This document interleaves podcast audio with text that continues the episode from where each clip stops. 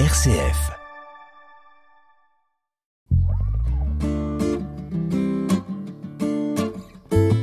À la croisée des religions sur une RCF Belgique. L'émission qui fait dialoguer les religions. Chers auditeurs, à l'heure où on n'en a pas encore fini avec le Covid, nous partons ce matin au bout du monde avec Sylvie Raguenaud que j'ai le privilège de recevoir dans ce studio. Bonjour Sylvie Raguenaud. Bonjour. Euh, Sylvie, euh, ce matin donc nous aborderons l'importance du prendre soin comme un véritable modèle d'évangélisation et de mission. Votre parcours est d'une grande richesse. On peut dire que vous avez eu la fibre missionnaire depuis très longtemps. Vous êtes entré dans la communauté de l'Emmanuel en 1982. Vous vous y êtes consacré au Seigneur, comme l'indique votre habit blanc et bleu. Et puis vous êtes envoyé à Taïwan durant six ans, en 2011, dans le cadre de la mission et en tant que professeur-chercheur à l'Université catholique de Fujian. Et maintenant, eh bien, vous résidez au foyer Saint-Paul à Louvain-la-Neuve, un foyer de 40 étudiants animés par la communauté. Et euh, dans le cadre de votre expérience missionnaire et puis d'un très beau mémoire universitaire, que vous avez rédigé sur le sujet, eh bien, c'est ainsi que vous, vous allez nous partager aujourd'hui cette, euh, cette fameuse mission. Sylvie, vous me disiez euh, hors antenne que pour vous, c'est finalement un, des buts de ce, de ce mémoire, c'est vraiment une relecture de toute la mission que, que vous avez faite à Taïwan. Est-ce que vous pouvez euh, contextualiser pour nos auditeurs cette mission? Alors effectivement, ma vie a été un peu marquée par des missions successives. Et euh, quand euh, la communauté m'a proposé d'aller à Taïwan pour une nouvelle mission, j'étais à ce moment-là à Marseille, dans les quartiers nord de Marseille, les quartiers difficiles. Euh, J'habitais avec euh, une autre sœur qui, enfin d'autres sœurs, mais il y en a une qui s'occupait du Rocher, qui est une mission donc dans des quartiers sensibles. Et moi-même, j'étais, j'exerçais comme urbaniste, donc j'étais très très loin. Euh, très très loin de, penser euh, à une nouvelle mission euh, en Asie. Mais finalement, donc, j'ai proposé à la communauté d'aller voir sur place pour me rendre compte, et je me suis rendu compte que en fait c'était vraiment ça.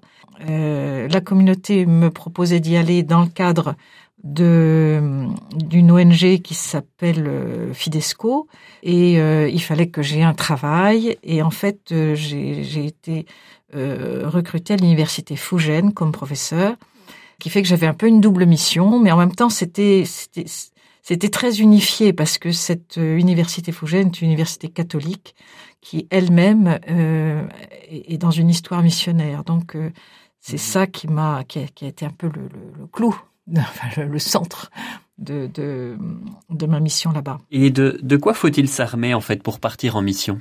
Alors la première chose, c'est euh, euh, c'est se désarmer justement.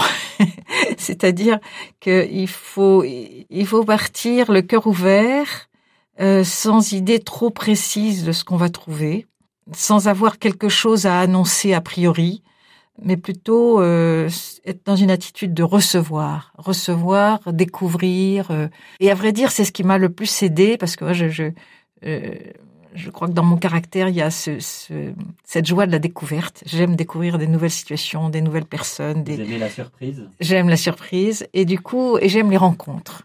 Et, euh, et là, j'ai vraiment pas été déçue.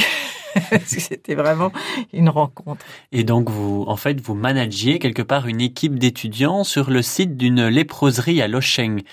Et donc, décrivez un petit peu cette, euh, cette léproserie qui va être en fait le cœur de votre activité missionnaire, si, oui. Si c'est exact. Oui, oui, c'est ça. Alors, ce qui, ce qui est intéressant de, de savoir, c'est que en fait, euh, l'université où j'étais est une université qui a été fondée en fait euh, à l'époque du père Vincent Leb euh, en Chine, vraiment dans l'esprit du père Vincent Leb. le père Vincent Leb avait un avait un, un, professeur de culture chinois qui s'appelait Yin Lianzhe et Yin Lianzhe a écrit au pape en, en 1912 pour euh, expliquer que c'était vraiment important de fonder euh, une université, de fonder une université catholique où on, enseigne en chinois, où on accueille des chrétiens et des non-chrétiens, et qui soit vraiment un lieu de, de contextualisation de, du christianisme. Et en cela, il était vraiment précurseur. Et cette université, en fait, est complètement euh, imprégnée de cet esprit. Et c'est dans le cadre de cette université qu'à un moment donné, il y a eu euh, un prêtre français qui s'appelait Albert Poulet-Matisse, qui euh, en fait a créé au sein de l'université des associations caritatives d'étudiants et il leur proposait donc de, de, de, faire d'aller au devant de, de, gens en difficulté. Alors c'était les personnes âgées, c'était les aveugles, et c'était les lépreux de cette léproserie Le Chang. Euh, le, Cheng, déjà, c'est un nom euh, particulier. Qu'est-ce que veut dire Le Cheng Alors, le, c'est joie, Cheng, c'est vie, vie joyeuse, Le Cheng. Et, euh, et donc, en fait, c'est tout l'esprit de, de, la création de cette léproserie. Et alors, en fait, ce qui est intéressant, c'est que dès le début, euh, de, alors du côté de la léproserie, cette léproserie a elle-même été créée à l'origine par un chrétien, mais un chrétien protestant.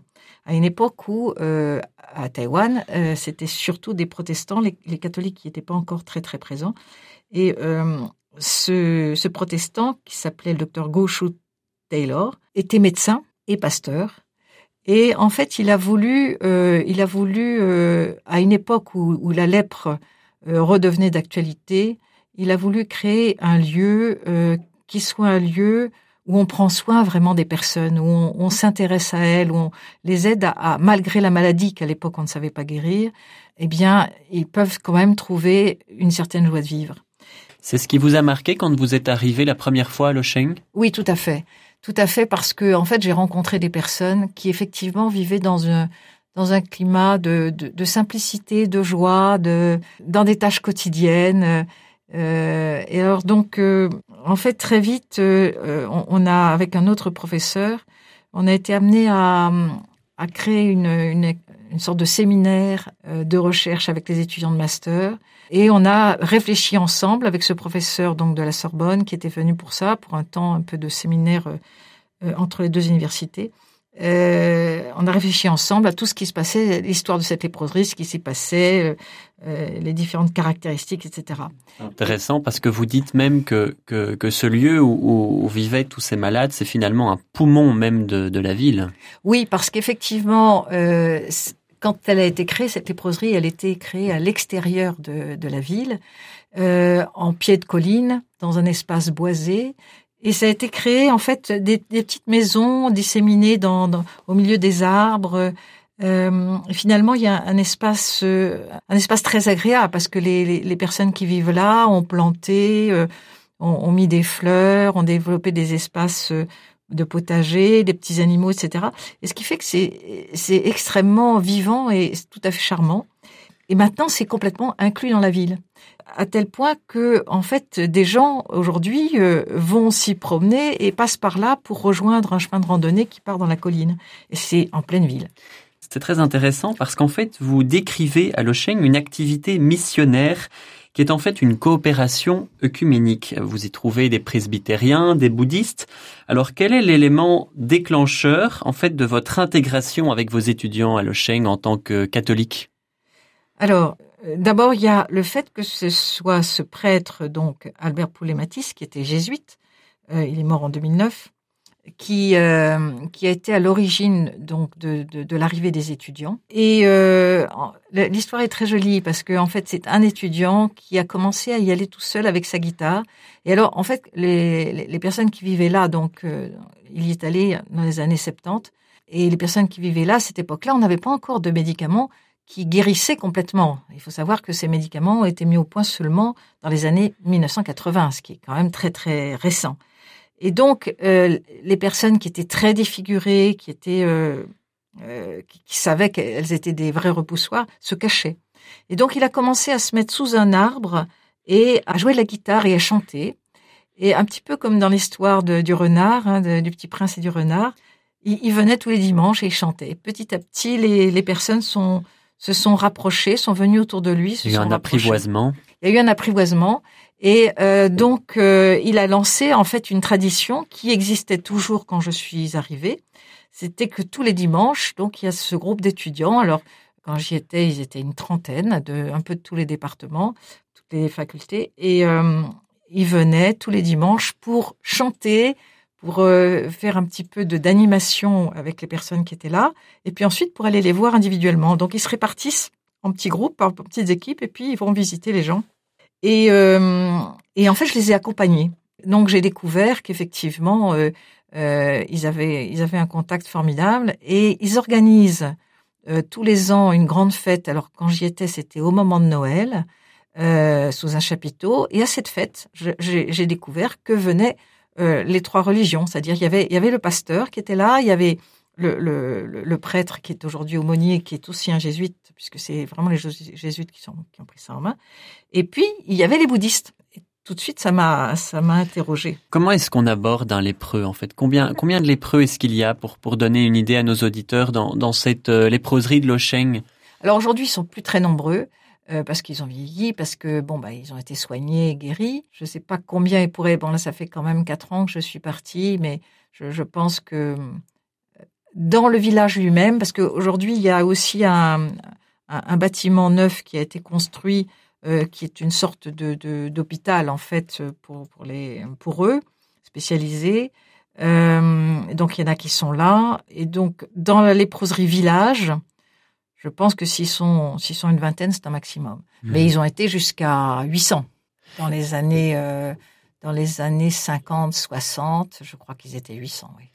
Et en fait, la, la, la présence de, de, de, ces, de ces religions, euh, ces différentes religions là sur place, hein, de, ce, de cet écuménisme, comment est-ce qu'on va aider les lépreux justement à prendre soin aussi de leur dimension verticale? Vous parliez de oui. cette dimension verticale importante dont, dont, on prenait conscience. Oui, alors euh, en, en, fait, ce, ce, dont je me suis rendu compte euh, personnellement, c'est que les, les, les, étudiants ont été des déclencheurs dans, dans, cette histoire, mais pas seulement les étudiants.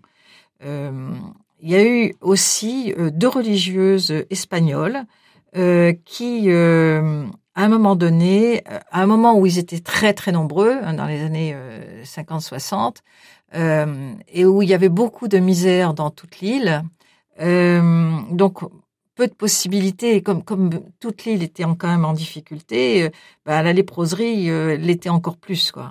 Et donc ces deux religieuses ont commencé à visiter les, malades et à s'intéresser à eux, à prendre soin d'eux d'une manière d'abord humaine euh, et pas simplement au niveau sanitaire. Et en fait, il y a quelqu'un qui a été très très touché par ça, c'est euh, une, une, bouddhiste qui a créé elle-même euh, un courant bouddhiste. Euh, et cette euh, cette religieuse, euh, ces religieuses en fait avaient dit, alors ça c'est la, la, bouddhiste qui, qui raconte ça, avait dit quand elles avaient rencontré cette femme, elle dit mais comment se fait-il les bouddhistes vous vous parlez d'amour universel, pour vous c'est très très important, mais comment se fait-il que vous n'ayez pas d'œuvres euh, euh, comme des écoles, euh, comme des hôpitaux, etc. Et en fait, cette bouddhiste a été très impressionnée et elle a créé un courant bouddhiste orienté vers le social. Et, euh, et donc, euh, ils ont commencé à s'intéresser aux personnes aux lépreux, etc. Et euh, donc, à venir dans la léproserie et à coopérer, en fait. voilà. Et donc, c'était vraiment une innovation, en fait. C'était, c'était une innovation dans, dans, le, dans, dans, le courant bouddhiste. Alors, il y avait, en fait, une double innovation. D'abord, que c'était une femme qui était à l'origine de ce courant bouddhiste, qui est le grand maître. Voilà. et puis, et puis qui s'intéresse, qui mettent en avant l'aspect œuvre sociale. Alors, ça ne veut pas dire qu'ils s'en occupaient pas avant, parce que par exemple, euh, au Japon, euh, eh bien, il y avait à côté des à côté des monastères bouddhistes, il y avait toujours beaucoup de lépreux parce que les bouddhistes euh, les aidaient en fait. Hein. Mais là, c'était vraiment particulier, quoi. Et euh, quand je suis allée la voir, cette, euh, alors en fait, euh, elle, le, le, courant bouddhiste en question s'est énormément développé et au niveau mondial. Et un jour, j'ai eu beaucoup de chance parce que je suis allée donc dans leur centre bouddhiste et je, l'ai rencontrée. Et, euh, et ce qu'elle m'a dit, ce que j'ai retenu de ce qu'elle m'avait dit, c'était nous avons une chose en commun, c'est l'amour. Et je me suis dit oui, c'est ça. Et alors un autre moment très important dans, dans cette histoire, c'est euh, à un moment donné, euh, la léproserie a été menacée par un projet urbanistique. Alors il se trouve que moi je suis aussi urbaniste, je l'ai été assez longtemps, notamment à Marseille, et l'histoire m'avait beaucoup intéressée parce que il y avait un projet euh, de faire passer, d'implanter sur le, sur le terrain, donc au sein du village bouddhiste, euh, non seulement une extension du métro, mais tout un, tout un espace euh, de réparation, etc., un truc assez énorme. Et donc, ça, non seulement ça coupait le village en deux, mais ça prenait une grosse partie du terrain. Et euh, les premiers qui se sont aperçus de quelque chose, parce que ça n'avait pas du tout été annoncé, et certainement pas, en tout cas, aux, habitants de la léproserie, et euh, les premiers qui s'en sont aperçus, c'est les étudiants, ceux qui venaient visiter le dimanche. Et ils se sont dit, mais il se passe quelque chose. Et ils ont décidé de... Bah, ils ont vu le, danger, et ils ont décidé de faire quelque chose, donc ils ont commencé à faire des manifestations. Et toute une population a commencé à se bouger pour euh, pour dire attendez ces personnes vivent là euh, ils ont droit euh, ils sont en fin de vie ils ont droit à une fin de vie paisible mhm. on n'a pas le droit comme ça de les de, de, les et donc ça a été vraiment un projet qui vous a qui vous a réuni avec avec les alors ce qui s'est passé c'est que en fait les, les les trois religions se sont mobilisées derrière les étudiants euh, mais chacun avec des caractéristiques particulières, c'est-à-dire que en fait, il, euh, en, gros, tout le monde, tout le monde est intervenu d'une manière ou d'une autre pour que le gouvernement euh, s'intéresse à l'histoire. Et d'ailleurs, le ministre de la Culture est venu parce qu'en fait, un des arguments, c'était de dire c'est un lieu, c'est un lieu de culture où il y a en fait des caractéristiques architecturales intéressantes. C'est à la fois l'histoire, il y a une part de, de l'époque où Taïwan était japonais, parce que Taïwan a été japonais 50 ans. Donc il y, avait des traces architecturales intéressantes. Il y avait, alors il y avait une question aussi de, de, de protection d'une population fragile, mais il y avait aussi une question de, de, de paysage, une question mhm. d'architecture, etc., etc. Et donc tout ça a été mis en avant de sorte que le ministre de la Culture est venu et a décrété que c'était euh, il fallait protéger il fallait protéger pour intérêt public voilà pour intérêt mhm. public merci je vous propose de de clôturer en fait cette première partie euh, ici avant de d'aborder euh, dans un dans un second temps euh, toute la question de, de la lèpre et de continuer sur cette notion du prendre soin. On se retrouve tout de suite après l'intermède musical et je vous rappelle que nous sommes en compagnie de Sylvie Raguenaud. À tout de suite.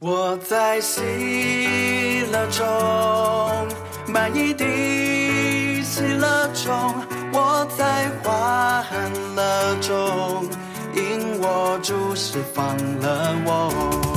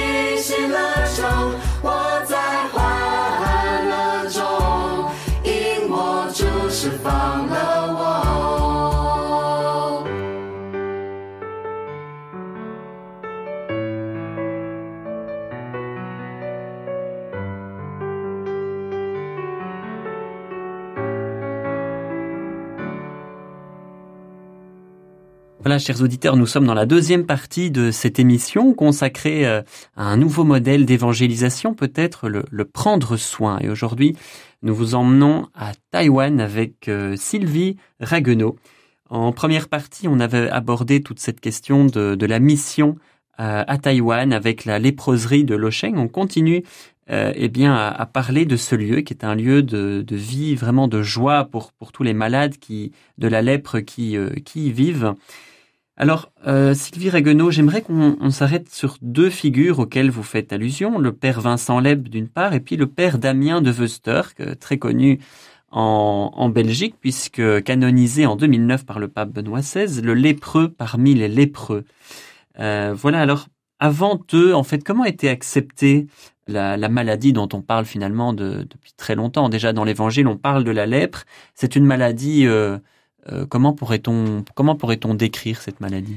Alors c'est une maladie euh, à, la, fois redoutable parce que euh, elle, elle provoque d'abord des, grandes souffrances et puis elle est mystérieuse, c'est-à-dire qu'elle on peut être porteur de la maladie pendant très longtemps et, et les symptômes ne se déclarer que des années après l'avoir contacté. Et donc, donc ça fait très très peur. Et euh, dans toute l'histoire euh, des sociétés, en fait, on trouve des moments comme ça où, euh, où cette, cette maladie eh bien, provoquait une véritable terreur, les gens vont se cacher, etc. Alors, du côté chrétien, en même temps, c'est une maladie emblématique, parce que dans l'Évangile, on trouve Jésus qui soigne les lépreux, on trouve, on trouve également au Moyen Âge une vision de cette maladie, alors peut-être en lien avec l'Évangile, qui, où on voit Jésus soignant les lépreux. Mais euh, au Moyen Âge, il y a dans un premier temps euh, une véritable sacralisation euh, de, de, de, la maladie, puisque euh, les léproseries qui sont créées un peu partout, alors là je parle par exemple en France, mais je crois que c'était le cas aussi en Belgique et, dans d'autres pays, eh bien, euh, entrer en léproserie, c'est comme de rentrer dans un monastère. Et euh, en fait, les, les, les, personnes qui sont atteintes de cette léproserie vont euh, avoir euh, une célébration religieuse qui va marquer leur entrée euh, dans la léproserie euh, et ils vont recevoir les derniers sacrements avant de rentrer dans la léproserie parce qu'après, ça sera quand ils vont mourir, ça sera plus possible. Mais en même temps, c'est quelque chose de, de, très impressionnant parce que on les met sous un voile noir, etc.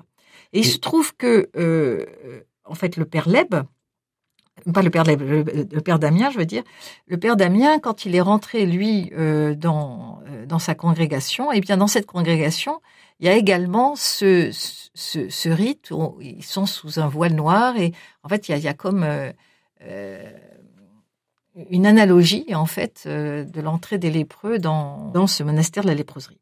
Euh, Ça veut dire que à cette époque, on peut dire vraiment que les lépreux étaient considérés alors comme des saints ou comme des personnes à protéger en particulier? Ben un petit peu les deux, enfin comme des saints, disons comme des personnes qui sont unies de manière euh, tout à fait spéciale à la Passion du Christ. Euh, alors après, dans un deuxième temps, ils se sont rendus compte quand même le problème de, de cette maladie, c'est que euh, elle atteint quand même progressivement, mais, mais, mais, de manière assez dramatique non seulement le corps, mais, mais l'esprit. Et ils se rendaient compte que bah, ils pouvaient plus suivre les règles monastiques, euh, évidemment. Mais ça restait un lieu. Euh, les, euh, le personnel entre guillemets qui s'occupait d'eux, eux, ils continuaient à vivre cette entrée un peu monastique et c'était un lieu de sanctification. S'occuper des lépreux, c'était un, un, lieu de, sanctification. Et donc cette image très très proche en fait de, de, l'esprit de l'Évangile, évidemment. Alors en même temps, comme c'était tellement emblématique, il y a eu beaucoup d'endroits où on a créé des léproseries, mais les léproseries, euh, il n'y avait pas tant, autant de lépreux que ça, quoi. Et donc, euh, il y a eu une réputation d'une énorme épidémie de lèpre euh, au Moyen Âge.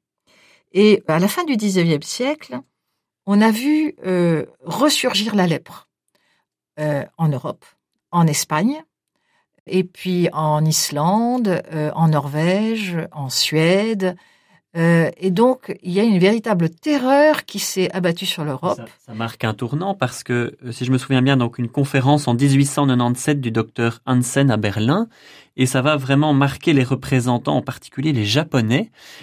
Quelle politique ont-ils mené alors justement à l'égard des lépreux? Ça, Il va vraiment y avoir un tournant à ce moment-là. Ouais, C'est-à-dire que les Japonais, en fait, ils viennent de, ils, viennent de sortir d'une période où ils étaient euh, euh vraiment fermés et ils rentrent dans une période où, où ils s'ouvrent au monde. Et euh, jusque-là, en fait, la lèpre faisait partie de leur vie. Ils avaient énormément de lépreux, il y en avait partout, sur les routes, etc. Et en ouvrant, en ouvrant leur pays euh, au monde et à la circulation, etc., eh bien, ces lépreux ont commencé à circuler et les étrangers ont commencé à arriver. Les étrangers, mais qu'est-ce que c'est tous ces lépreux? C'était un peu, euh, un, un, peu horrifiés de voir ça. Et euh, donc, quand les Japonais euh, ont participé à ces conférences, euh, eux, ils ont été très très marqués par par l'image qui était donnée d'eux. C'était un pays où il y a plein de lèpres, quoi. C'était pas une image intéressante. Et donc, euh, ils ont euh, écouté les préconisations et les préconisations qui étaient faites à cette conférence, c'était de dire, ben, on n'a pas de moyen de les guérir, c'est une maladie contagieuse, donc il faut les isoler. Il n'y a qu'une une seule solution, c'est de tous les isoler il y a des pays où ça a marché, notamment les pays du Nord, où on avait fait des léproseries, ça a marché, on avait réussi à, canaliser la maladie, etc. Donc les Japonais sont rentrés chez eux, on dit, bon, on fait des léproseries. Mais seulement, eux, ils l'ont appliqué de manière extrêmement radicale.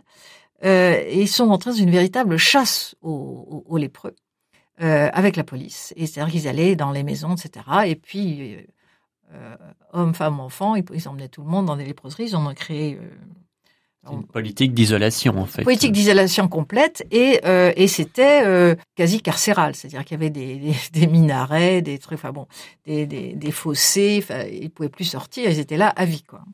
Et à cette époque-là, euh, donc euh, il se trouve que euh, Taïwan a été japonais pendant 50 ans. Je rentre pas dans l'histoire, c'est voilà. Et donc à cette époque-là, Taïwan était sous gouvernement japonais. Et donc, ils ont voulu mener la même politique au Japon. Euh, seulement, euh, à Taïwan, il y avait un contexte un peu différent. Il se trouvait qu'il y avait euh, donc un, docteur, le docteur Goshu Taylor, qui lui avait commencé à s'intéresser aux lépreux.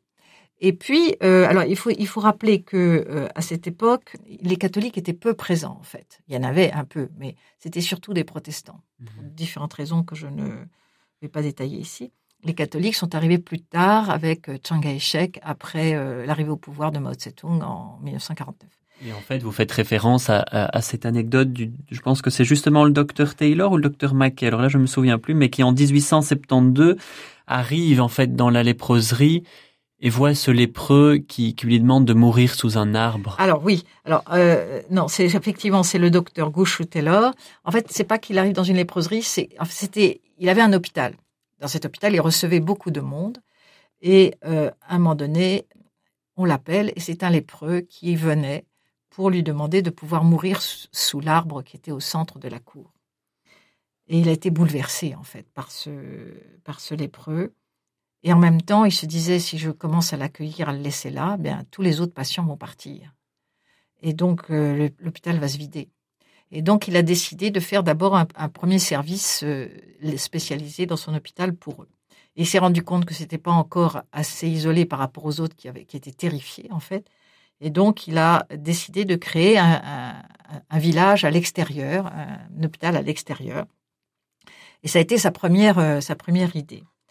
Et en fait, à un moment donné, donc, euh, il a voulu obtenir une autorisation des Japonais, du gouvernement japonais, et donc, il les, il les a emmenés visiter un terrain. Euh, donc, c'était euh, le, futur terrain de Loching, en expliquant son projet. Et les Japonais ont dit, bah, écoutez, euh, c'est très bien, mais c'est pas vous qui allez construire les proseries, c'est nous. On prend le terrain. Alors lui, bon, il était un peu dépité, mais il a réussi à négocier quand même euh, avec ces Japonais pour pouvoir être mêlé au projet. Et ça a tout changé en fait. parce que euh, alors qu'au Japon c'était euh, c'était quelque chose d'extrêmement strict euh, et il y avait pas beaucoup d'humanité quand même à l'intérieur de ces léproseries, eh bien lui en fait il a réussi à, à, introduire quand même une dimension spirituelle, etc. À tel point que on a dès le départ vu la possibilité des trois religions, puisqu'il y a et c'est des japonais, c'est un c'est un donc un bouddhiste japonais qui est venu pour euh, apporter euh, des, éléments pour pouvoir aider les bouddhistes à prier. Et c'est un protestant chrétien euh, donc japonais qui est également venu au début pour pour donner une dimension chrétienne à la, à la, léproserie. Et du coup, alors dans, dans votre cas en particulier, comment éviter alors le syncrétisme? Parce que évidemment, j'imagine qu'il doit y avoir. Est-ce, qu'il y a des dissensions alors dans dans dans, dans une vie comme ça communautaire avec autant de, de particularités? Alors, euh, effectivement, c'est c'est c'est assez étonnant de voir que euh, autour de la souffrance, il peut pas y avoir vraiment de dissension parce que ce, ce qui est central, c'est c'est le prendre soin. Par contre, euh, chacun, euh, en fait, est libre finalement de de, bah, de se sentir plus proche de telle ou telle spiritualité. Il y a la place pour, pour les trois, en fait. Hein. Parce qu'à l'intérieur de la léproserie, il y a une salle de prière bouddhiste, il y a une église protestante et il y a une église catholique. Et, euh, et les trois lieux ont leurs caractéristiques, etc. Alors c'est vrai que après les, les lieux de coopération, c'est principalement autour du prendre soin. Et moi j'ai été frappée, par exemple, j'ai à un moment donné j'ai rencontré donc des bouddhistes et, euh, j'ai vu que les bouddhistes avaient fait un, une sorte de d'enquête. C'est pas vraiment une enquête. Ils avaient fait des interviews auprès des, des, personnes de la léproserie, des, lépreux, et ils avaient fait un livre euh, sur ces témoignages. Alors évidemment, quand on lit les témoignages, alors j'ai traduit une grande partie de ce livre avec mes étudiants.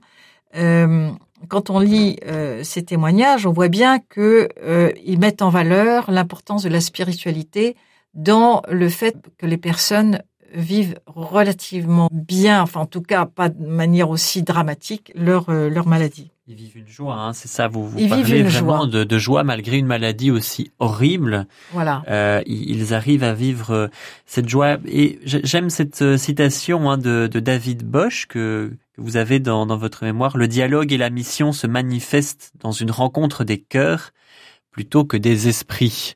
Et vous avez finalement vraiment vécu ça, vous? Oui, tout à fait. Oui, oui, c'est vrai, c'était vraiment ça. Et on voit que euh, dans, la, dans la rencontre des personnes, en fait, c'est l'au-delà. C'est-à-dire, bah, par exemple, les religieuses, bon, elles n'ont pas fait d'interview des, des personnes, mais elles en prenaient soin, elles, elles, allaient les rencontrer, elles faisaient un pansement, elles, elles, elles faisaient une toilette, elles faisaient des choses comme ça. Et, et donc, en fait, c'est dans, effectivement, c'était dans le prendre soin que ça se faisait. Et euh, les bouddhistes ont eu un certain temps, euh, ont mis un certain temps à rentrer dans le prendre soin, euh, j'allais dire physique. Ils étaient plus dans la dimension spirituelle euh, uniquement, mais ils y sont rentrés aussi à leur manière. Et euh, qui est intéressant aussi, c'est par exemple que euh, ce soit l'exemple de ces deux religieuses qui ait conduit les bouddhistes à, le faire. Et alors il y a une histoire aussi qui est très très touchante, c'est qu'à un moment donné, ce groupe bouddhiste a voulu construire un hôpital. Et euh, ils ont fait un appel à la radio en disant euh, s'il y a des gens qui pouvaient faire des dons, etc., pour cet hôpital.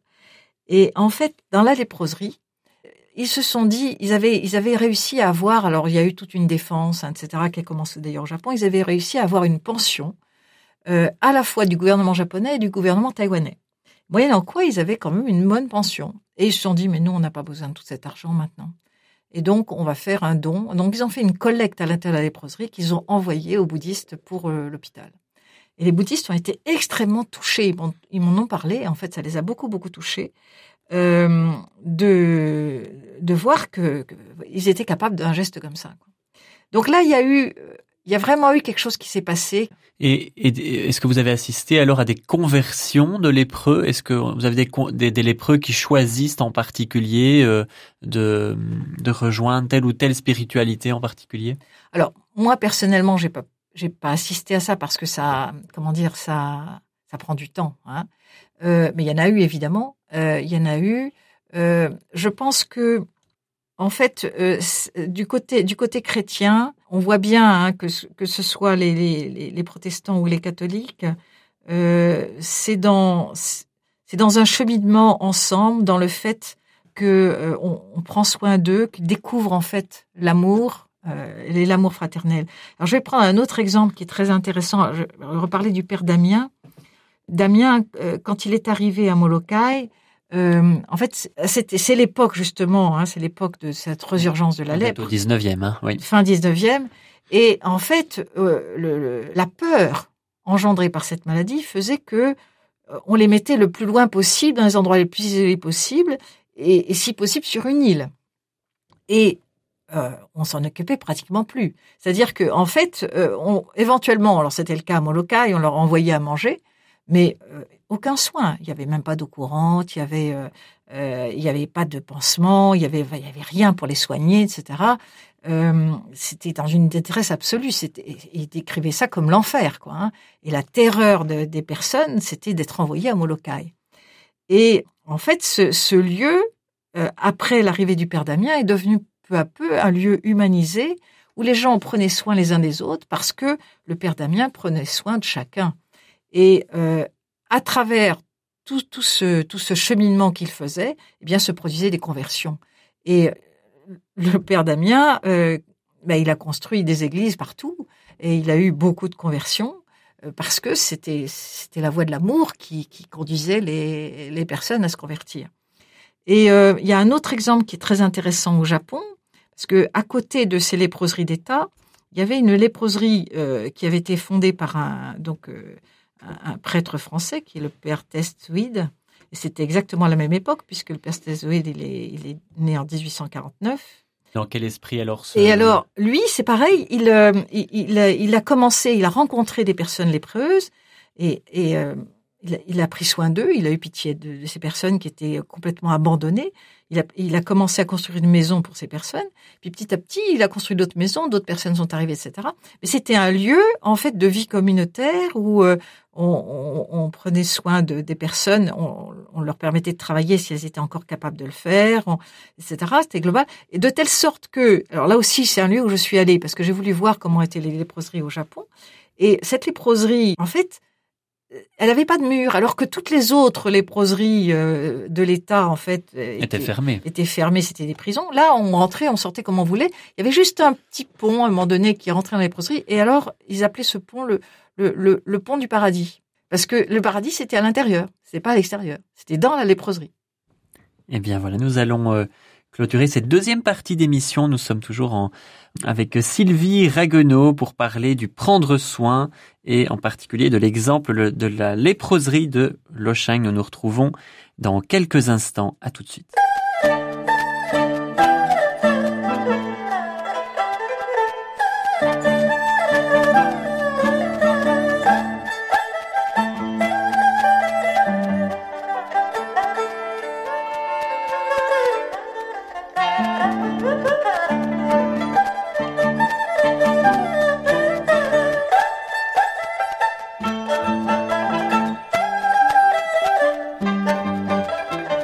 Et nous voilà pour cette euh, troisième et dernière partie d'émission consacrée au prendre soin comme modèle d'évangélisation.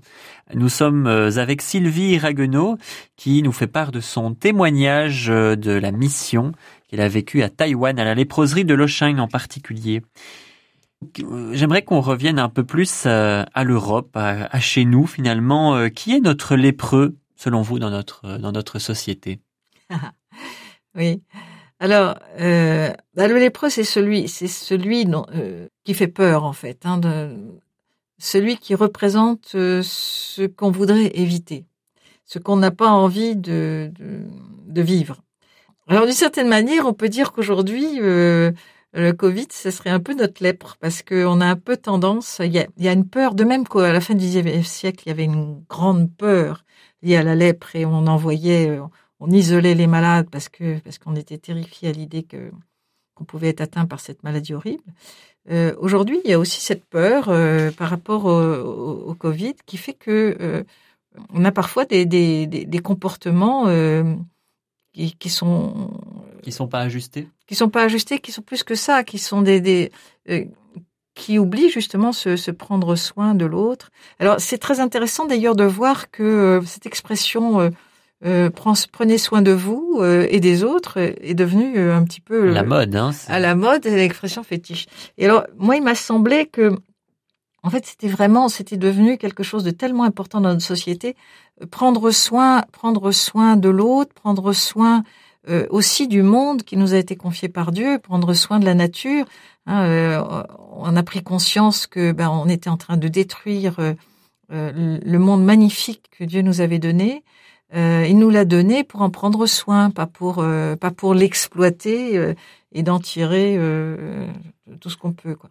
Et donc, donc en fait, il me semble qu'on est dans une période où, où prendre soin, c'est-à-dire euh, être être euh, ouvert et conscient de, de ce qui existe autour de nous, de l'autre, euh, de de sa propre existence comme un cadeau, qu'elle on est comme un cadeau, prendre soin de de tout ça, du monde dans est-ce que, est-ce que selon vous, il y a, il y a des modèles qui, qui sautent aux yeux en particulier chez nous de, de prendre soin? Est-ce que ce sont les associations caritatives ou d'autres euh, modèles?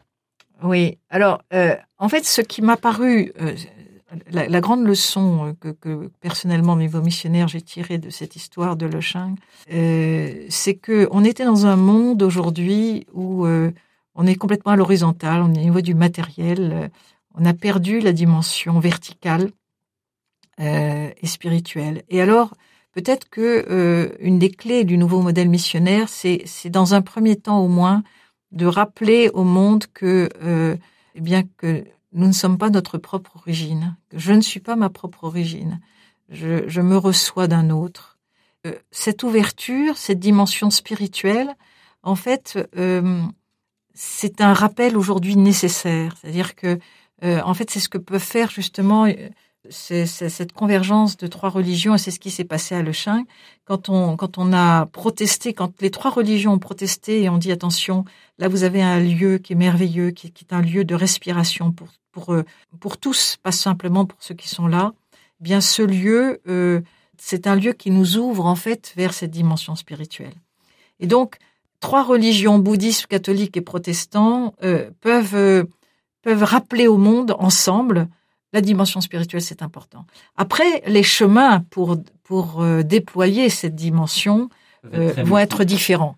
Mais euh, aujourd'hui, en fait, c'est quelque chose qu'on voit partout. C'est on, on, est dans le matériel, dans le matérialisme, dans, dans, dans le, oui, faire de l'argent, faire et rappeler au monde que bah non, c'est c'est pas la voie du bonheur. Et probablement que la crise du Covid, selon vous, aiderait justement à à cette prise de conscience de la dimension verticale et du prendre soin? Oui, alors en fait, alors ça me, ça me rappelle hein, le, le, le, pape euh, François qui, qui dit euh, le temps du Covid, un temps pour changer. Ben oui, alors il y a eu, euh, il y a eu la date ici, la date ici, il y a eu Fratelli Tutti, Fratelli Tutti, etc. Et, et en fait, on voit bien que c'est dans cette direction-là qu'il va. Hein. Et, euh, et depuis euh, Vatican II, on voit aussi que euh, il y a le dialogue interreligieux qui s'est développé beaucoup. C'est pas par hasard. Et puis les papes ont commencé à voyager et à aller dans le monde, etc.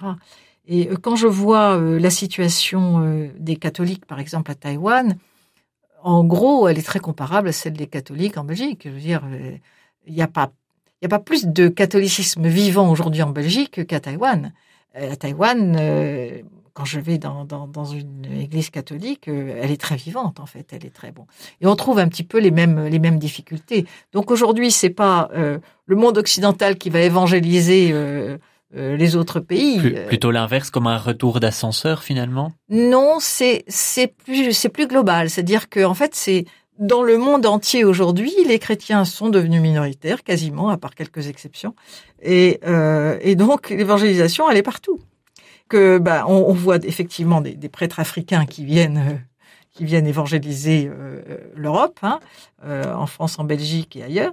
on va probablement voir un jour des prêtres asiatiques, mais on continue à voir à Taïwan, par exemple, bah, on continue à voir des, des des évangélisateurs, des missionnaires venus d'autres pays aussi. Donc en fait, aujourd'hui, euh, on est dans un monde qui s'est globalisé mmh. et ça s'est globalisé aussi au niveau de la foi. Euh, et est-ce que pour être cohérent dans l'annonce missionnaire, en particulier quand on part dans une culture que l'on ne connaît pas, est-ce que l'inculturation est nécessaire? Alors, euh, l'inculturation, là aussi, euh, aujourd'hui, on peut plus, on peut plus le voir comme par exemple, comme le voyait le père Vincent Leb. Pour le père Vincent Leb, et il avait raison, c'était vraiment très très important de. Ben, il parlait parfaitement bien le chinois et euh, il connaissait très très bien la culture chinoise, etc.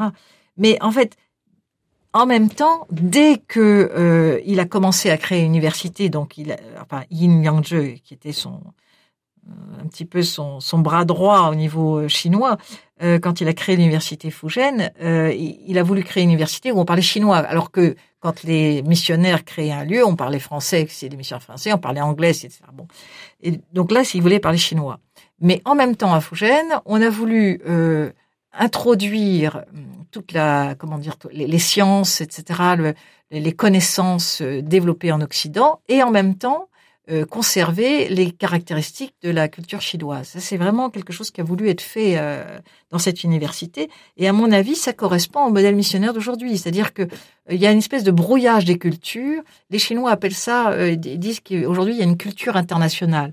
Alors, moi, je dirais que c'est plutôt un brouillage des cultures où on a une espèce de d'homogénéisation de, codes de code international dans la manière de s'habiller, dans la manière d'habiter, dans la manière de de bouger. Uniformisation finalement. Une sorte d'uniformisation, mais c'est c'est un petit peu une sorte de, de code de, de code qui permet euh, voilà une et Chinois raison c'est un genre de culture internationale. Euh, mais à côté de ça, il y a euh, en même temps une sorte de renouveau des cultures locales. Et alors, il faut essayer de tenir les deux. Et c'est pas simple. C'est pas simple parce que le, le danger, c'est la folklorisation de la culture locale. Donc l'inculturation aujourd'hui, c'est un peu compliqué parce que euh, avec ce brouillage culturel, on ne sait plus très bien à quoi on s'inculture. Euh, à Taïwan, il y, a, il y a un grand nombre de cultures différentes qui cohabitent en fait. Donc, euh, est-ce que le chrétien est missionnaire par nature? Euh, Oui, euh, oui. En fait, c'est l'Église est missionnaire par nature. C'est sa, c'est sa vocation. Hein.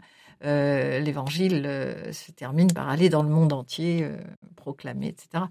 Donc effectivement, c'est une foi qui ne qui n'annonce pas est une foi morte. Et euh, alors par contre, comment annonce-t-on euh, ben, Aujourd'hui, on est vraiment dans euh, l'importance du témoignage. On annonce par d'abord par et c'est ce que j'ai vu à la léproserie, par par un mode de vie, par par une manière d'être, par par la compassion, et puis aussi par la prière, parce que je me suis rendu compte que en fait, les, les, lieux où vraiment il y a une annonce, euh, c'est des lieux où on prie, où il y a ces temps de cœur à cœur avec le Seigneur.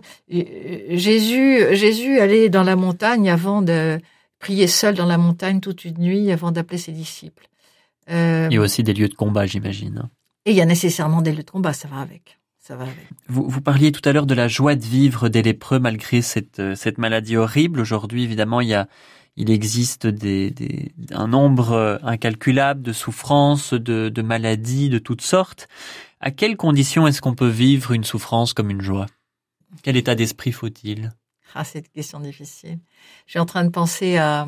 Euh, je, pense que justement, c'est cette, euh, c'est cette rencontre, c'est cette rencontre avec la dimension spirituelle qui va faire qu'on va vivre les choses différemment la prise de conscience aussi que euh, qu'on n'est pas seul, parce qu'en fait la, plus grande souffrance, euh, et c'était la plus grande souffrance des lépreux, c'était l'abandon, la solitude. Hein. ils étaient abandonnés en fait. Et le, la rencontre de, de l'autre dans l'amour redonne euh, redonne cette joie et, et, permet de, de comment dire d'accéder à une, à une communion alors pour un chrétien avec le Christ qui, qui permet de la dépasser. Alors c'est là qu'il y a une grosse différence avec le bouddhisme, parce que le bouddhisme va prendre, va prendre sa distance, euh, essayer d'être indifférent, etc. Enfin, une espèce d'indifférence euh, philosophique, mais aussi euh, spirituelle. Pour euh, un chrétien, c'est une communion avec le Christ, c'est-à-dire que en fait, on, associe la souffrance vécue personnellement à, celle du Christ et elle devient rédemptrice. Et cette, cette association au projet de Dieu, qui est de sauver le monde, ben, ça, ça, ça, donne la joie, en fait. Parce que c'est une, c'est une dignité plus haute. Alors, en fait, vous, vous parliez dans, dans, dans l'introduction de, de votre mémoire que la mission euh, peut se vivre vraiment comme un échec apparent. Comment est-ce que vous vous ressentez cet échec euh, De quel échec est-ce que vous parlez? Alors, est-ce que, oui, est-ce que c'est le fait de ne pas avoir vu de résultats immédiats? Oui, c'est ça. C'est-à-dire qu'en fait, un, un, un missionnaire, euh, il y a des moments où on a besoin de voir un peu le fruit de son travail. Et, et en fait, euh, en, réalité, c'est très lent. Et plus on, on, est loin de, de, son propre contexte culturel, et, et, moins on peut se rendre compte de ce qui se passe. Et moi, je me suis rendu compte, par exemple, par rapport à, à ce que j'ai vécu personnellement en six ans, euh, ben il y a eu des conversions. J'ai des étudiants qui euh, aujourd'hui sont, sont, des chrétiens, des, des, vraiment militants, enfin qui font actifs, actifs, etc. Mais mais ça a mis longtemps, quoi. Hein. C'est ça a mis quasiment mes six ans de. Donc euh, effectivement, on, on va pas, on va pas forcément voir les fruits de ce qu'on a fait. Quelquefois, il y a un côté d'enfouissement qui est un peu douloureux. C'est un peu désarmant en fait. Hein. C'est un peu désarmant et puis euh, et puis ça se passe pas comme on imagine. Donc euh, ça passe pas par là où on avait pensé. Donc quelquefois, c'est effectivement très très déroutant. Alors moi, j'ai été frappée. En fait, je, je voulais regarder un peu l'université où j'étais comment euh, ils avaient intégré les choses, etc. Et il se trouve que euh, tous les étés, je proposais à, à, quelques étudiants, enfin nous étions deux, en fait il y a un prêtre qui, qui est là-bas qui le fait, euh, qui l'avait commencé avant moi, proposais à des étudiants d'aller à Paris-Monial pour euh, être au service des sessions, etc. Et, euh, et on avait, bon, alors je passais beaucoup de temps à, leur faire toute une sensibilisation pour qu'ils s'intègrent bien. Euh, enfin, donc on, on, on, voyait pas de fruits non plus parce que on les amenait là, ils passaient trois semaines à Paris-Monial. Et puis, puis ensuite, ils allaient continuer leurs études. Il n'y avait pas forcément de fruits. Et puis là, je suis allée voir sur leur site, euh, sur le site de l'université, j'ai regardé le département de français. Et dans les activités, alors cette université qui, qui continue à proposer des activités euh, extra-universitaires. Et en fait, le, la seule vidéo qui reste sur le site, c'est justement celle faite par des étudiants à Paris-Monial qui racontent en fait ce qu'ils ont vécu à Paris-Monial, y compris la dimension spirituelle. Et je me suis dit bon, voilà, c'est ils, évangélisent. Peut-être une question euh, très personnelle. Alors, Sylvie, euh, qu'est-ce que ça a changé dans votre foi, dans votre relation avec le Seigneur, cette mission? Euh, ben D'abord, la première chose qui me vient, c'est ça, ça, a fait en moi un travail d'unification. Parce qu'en fait, tout, tout, s'est un peu rassemblé. Alors d'abord, il y a, y a un concours des circonstances qui faisait que cette léproserie rassemblait des problématiques qui avaient été les miennes toute ma vie. Euh, je veux parler de... de vos connaissances techniques, l'urbanisme, l'économie en particulier. voilà, c'est ça. Et puis même la sociologie, hein, il y avait une dimension sociologique, anthropologie, etc. Euh, mais euh, c'est peut-être pas le plus le plus important. Le plus important, c'est que euh, ça m'a obligé à, à me réenraciner profondément dans, dans une vie de prière. Parce que euh, dans les moments de doute, dans les moments euh, où on ne sait plus très bien dans quelle direction aller, euh, ben c'est la vie de prière qui, qui, qui apporte, euh, qui apporte l'eau nécessaire hein, pour, que, pour que la petite plante ne meure pas, qu'elle reste verte. Si demain vous recevez une proposition de mission à l'étranger, vous repartiriez? Euh, je sais pas parce que j'avance en âge quand même, mais mais mais je rien n'est impossible. eh bien, nous allons euh, clôturer euh, là-dessus et conclure. Rien n'est impossible. Merci beaucoup Sylvie Raguenaud et merci chers auditeurs d'avoir euh, été avec nous. Prenez bien soin de vous et de vos frères et sœurs. Bonne journée.